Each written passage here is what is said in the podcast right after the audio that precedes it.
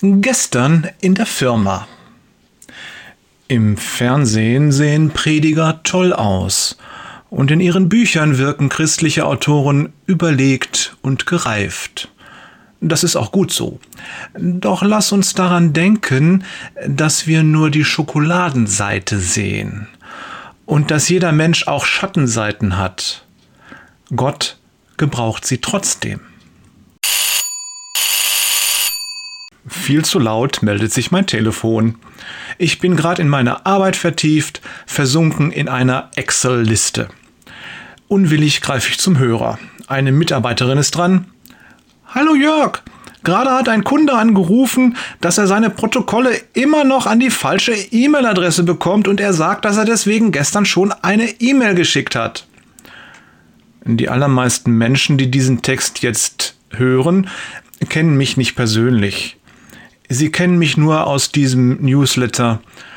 Das Bild, das Sie von mir haben, beruht allein auf dem, was ich so schreibe, respektive von Thorsten lesen lasse.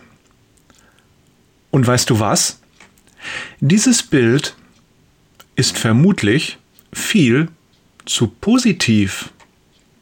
Ich weiß, sage ich. Die E-Mail von gestern habe ich bearbeitet. Klär das am besten mit Janneke, was der genau will. Was in der E-Mail stand, habe ich genau so gemacht. Du merkst schon, ich möchte den Anruf loswerden. Und meine Antwort wirkt ein wenig schroff. Tatsächlich muss ich zugeben, die Antwort ist schroff. Und das liegt schlicht daran, dass ich in solchen Momenten schroff bin. Im Newsletter merkt man das nicht. Stimmt's? Janneke erzählt mir, dass diese Mitarbeiterin gar nicht mehr bei mir anrufen mag. Ich bin wohl öfter so. Zumindest in solchen Momenten. Und um es kurz zu machen und auf das Wesentliche zu kommen, je konzentrierter, angestrengter, fokussierter ich bin, desto mehr kann es passieren, dass jemand die Ratten aufscheucht, die in meinem Keller leben. Das Bewusstsein ist auf etwas anderes gerichtet und das alte Ich kommt ungeschminkt zum Vorschein. Warum erzähle ich das alles? Weil es auch bei anderen Menschen so ist, auch bei Predigern, Autoren von Andachten und anderen, die in welcher Form auch immer Gottes Wort verkünden und verbreiten. Wenn wir jemanden hören oder lesen, dann stehen wir sozusagen in dessen Wohnzimmer. Alles ist sauber, aufgeräumt und schick. Wir wollen aber nicht vergessen, das Wohnzimmer ist nur ein Teil des Lebenshauses. Meine Eltern hatten noch ein Wohnzimmer, da ging es nur hinein, wenn Besuch da war und zu Weihnachten. Das wirkliche Leben findet in der Küche statt. Und dort ist es auch schon mal unaufgeräumt und es kann sein, dass was rumliegt. Diese Küche seines Lebens sehen wir nur, wenn wir diesen Menschen persönlich kennen. Ich glaube, anders ist das nicht möglich. Der Newsletter und der Podcast heute ist wie ein kurzer Blick durchs Fenster in meine, in Jörgs Küche. Und sogar die Kellertreppe runter. Okay, ich mach das.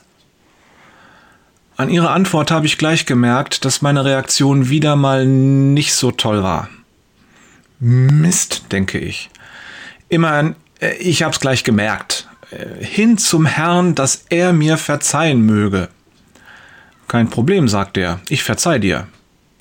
Ha, denke ich, wie gut, dass wir unsere Bibel kennen. Doch wenn wir unsere Sünden bekennen, erweist Gott sich als treu und gerecht, er vergibt uns unsere Sünden und reinigt uns von allem Unrecht, das wir begangen haben.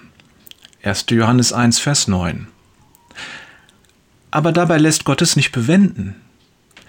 Findest du, dass der Eindruck, den du gerade gemacht hast, deinem Herrn Jesus Ehre macht? Äh, äh, äh, denke ich wobei dies Denken eher ein Fühlen ist. Weißt du, was ich meine?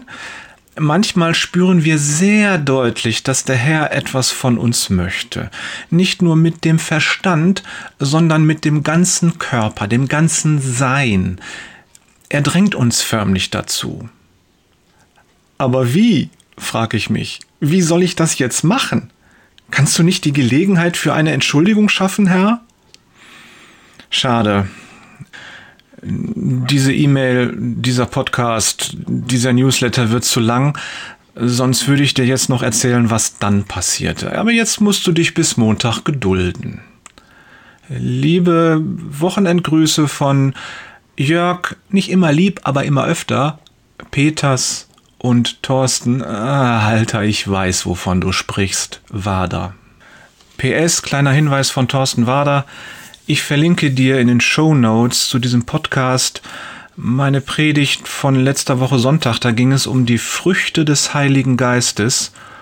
Und ich musste am Ende der Predigt der Gemeinde bekennen, dass ich ganz schön Mist gebaut hatte und dass der Herr mich gerettet hat. Wenn du Lust hast, hör mal rein. Ich wünsche ein gesegnetes Hören und ein erholsames Wochenende. Der Herr segne euch.